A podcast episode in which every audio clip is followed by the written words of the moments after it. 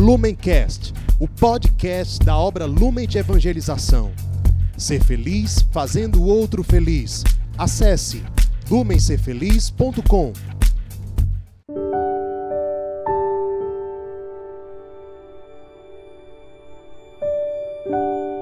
Oi, seja bem-vindo a mais uma Palavra Encarnada, nossa meditação diária a partir do Evangelho. Com muita alegria nós nos reunimos mais uma vez aqui, dia 21 de outubro, quarta-feira, para meditar com o Evangelho de hoje, que está em Lucas, capítulo 12, versículos de 39 a 48. Vamos pedir a presença do Espírito Santo a nos conduzir, a nos iluminar. Vinde, Espírito Santo, vinde por meio da poderosa intercessão do Imaculado Coração de Maria, vossa amadíssima esposa. Vinde, Espírito Santo, vinde por meio da poderosa intercessão do Imaculado Coração de Maria, vossa amadíssima esposa. Vinde, Espírito Santo, vinde por meio da poderosa intercessão do Imaculado Coração de Maria, vossa amadíssima esposa. Diz o Evangelho de hoje. Naquele tempo, disse Jesus aos seus discípulos: Ficai certos, se o dono da casa soubesse a hora em que o ladrão iria chegar, não deixaria que arrombasse a sua casa.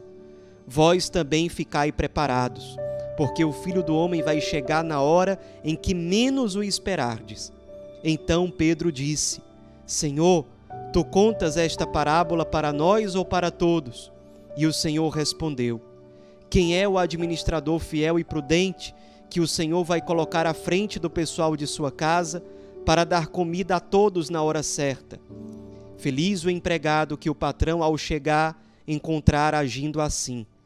Em verdade, eu vos digo: o Senhor lhe confiará a administração de todos os seus bens.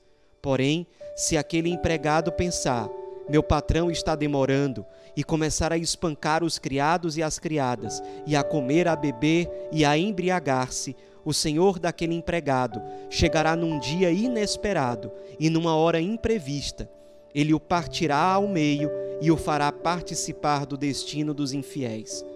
Aquele empregado que, conhecendo a vontade do Senhor, nada preparou, nem agiu conforme a sua vontade, será chicoteado muitas vezes. Porém, o empregado que não conhecia essa vontade e fez coisas que merecem castigo será chicoteado poucas vezes. A quem muito foi dado, muito será pedido. A quem muito foi confiado, muito mais será exigido. Pessoal, a gente percebe nas palavras de Jesus no Evangelho de hoje, nessa famosa parábola sobre o administrador infiel a importância de, de nós sermos fiéis a Deus hoje.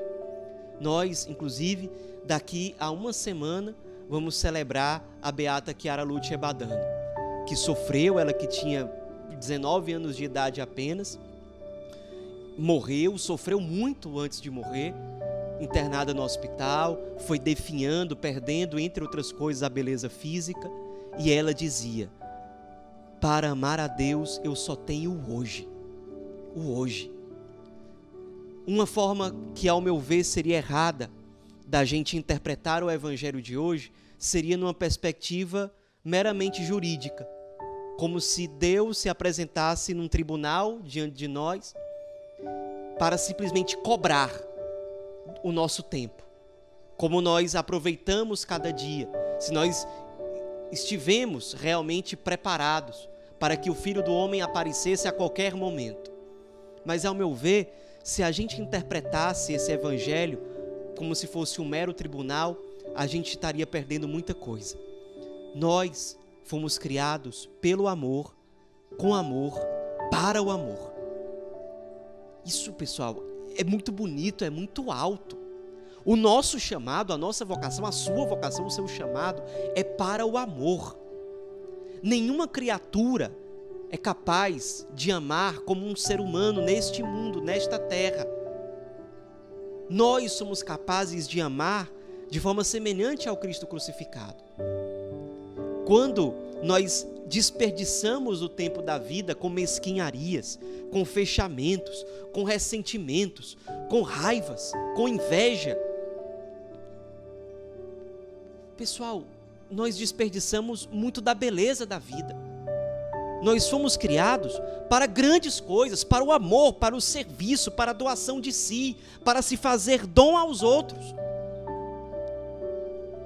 Pessoal, se a gente para para pensar nisso, a gente vai perceber como a gente perde tempo com mesquinharia.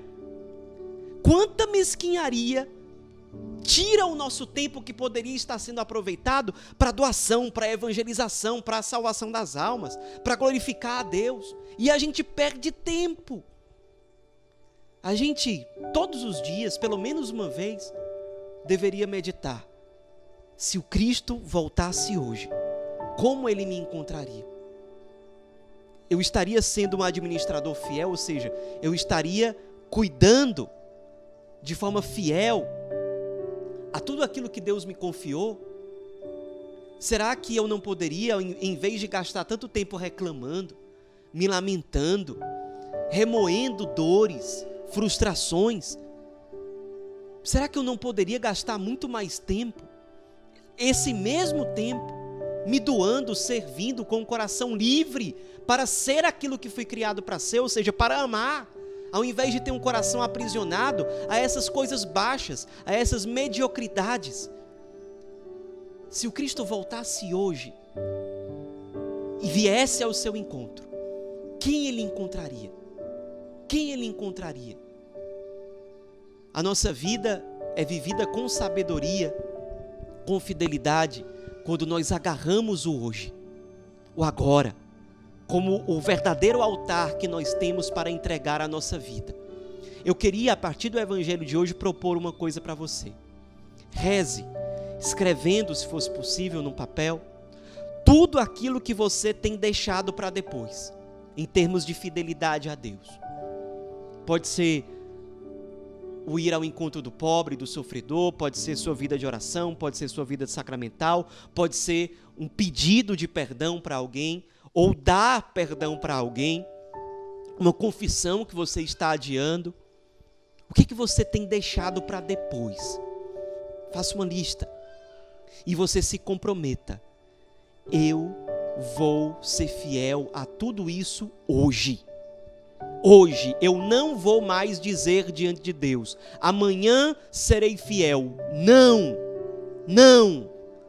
Serei fiel hoje, porque eu só tenho o hoje. Eu não sei se eu vou estar vivo amanhã. Eu não sei o que vai me acontecer. Eu só tenho o hoje. Só tenho o hoje. Então é no hoje que eu vou me ofertar. Isso é uma vida intensa. Não é uma vida que fica afastando as coisas para depois. Não é uma, uma vida que diz assim: depois eu amarei, depois eu servirei.